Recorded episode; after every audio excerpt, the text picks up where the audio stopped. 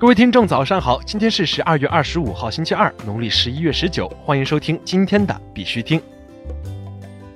以下是昨天行情，截止到昨天下午十八点，根据 Coin Market Cap 数据显示，全球数字货币市场总市值为一千四百五十八亿两千四百六十三万美元，二十四小时成交量为两百四十四亿七千九百零九万美元。比特币报四千二百四十点五亿美元，较前一天涨幅为百分之五点零三；以太坊报一百七十四点九零美元，较前一天涨幅为百分之十三点五八。大盘呢，昨天表现得很淡定，未受到强势的影响，全天呢保持小幅度的震荡上扬的态势。凌晨开始发力不断上行，在市场的带动下，一早一根大阳线一举突破四千二百五十重要压力位，成交量明显放大。目前呢，市场依然属于短期反弹，还需要时间调整，仍需注意三千九百跌破的风险。在这里呢，必须听也要提醒各位，投资有风险，入市需谨慎。以上内容呢，仅做参考，不做任何的投资建议。以下是新闻播报。今日头条：北京互联网法院区块链证据平台三个月采集数据已超百万条。据中国法院网消息，截止到十二月二十二号，北京互联网法院区块链证据平台天平链在线证据采集的数据已经超过了一百万条。当事人通过电子诉讼平台提交的材料，全部通过天平链进行了存证。截至目前，存证材料数已达到了十八万七千六百二十三条，验证证据文件三百一十六个。据了解，北京互联网法院天平链是由北京互联网法院主导，与工业和信息化部、国家信息安全发展研究中心、百度等企业共建的电子证据平台。火币中国等机构签约发起未来大学。十二月二十三号，火币中国、国研智库创新科学园、海南生态软件园、国誉科技共同签约发起未来大学。近时，相关方将携手围绕数字经济人才培养展开合作，探索人工智能、大数据、区块链等前沿技术驱动的教育变革。据悉，未来大学是一个产学研协同创新平台，由教育部学校规划发展中心、国研智库发起，多个高校、行政机构、企业、教育研究机构联合成立。国内新闻：重庆成立首个程序员社区，为区块链等智能化产业提供人才培育基地。据重庆日报报道。由沙坪坝双创街携手 IBM、云软信息、同方知网、诺易腾、科大讯飞和深算科技等国内外知名软件企业打造的众萃社区，在沙坪坝正式成立。作为重庆首个程序员社区，旨在引入一批国内外知名的应用开发生态，为重庆软件行业营造程序员交流和成长的生态环境，培育应用开发的文化氛围，为本地移动互联、虚拟现实、大数据、区块链、云计算和人工智能等智能化产业提供一个可靠的人才培育和供应基地。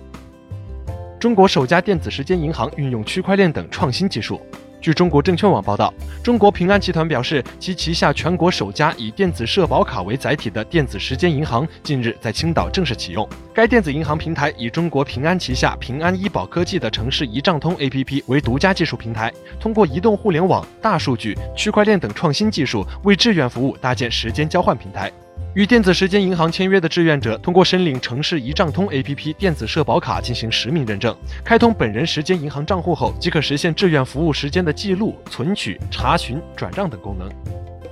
中国政法大学成立世界通证研究中心。据中华网报道，近日，中国政法大学成立了世界通证研究中心，即全球首家通证经济与法律国际智库。该中心的宗旨是开展通证理论研究，拓宽通证实践领域，探索通证应用场景，创建以维护全球共同利益为导向的网络空间命运共同体。徐明星回应被围堵事件称，马云也被堵过，用户亏钱需要宣泄情绪。十二月二十四号消息，日前，OK 集团创始人徐明星接受了界面新闻的采访，回答了很多此前他避而不谈的问题。对于被维权者围堵事件，徐明星表示，马云也曾被堵过，用户亏钱了需要宣泄情绪。他还称，没有哪家平台故意去拔网线，每次出现这种事故都是对品牌的直接影响。他还指出，未来区块链技术有两类，一类是企业级区块链，是为解决某类企业需求而存在的；第二类是消费级市场。国际新闻。斯里兰卡电信与加拿大科技公司合作推出区块链电子竞技平台。据 Coin Journal 消息，加拿大科技公司 ubiquit Networks Inc. 与斯里兰卡电信签署协议，将推出一个基于区块链的电子竞技平台。Facebook 稳定币选择印度市场，因其是世界上最大的汇款接收国。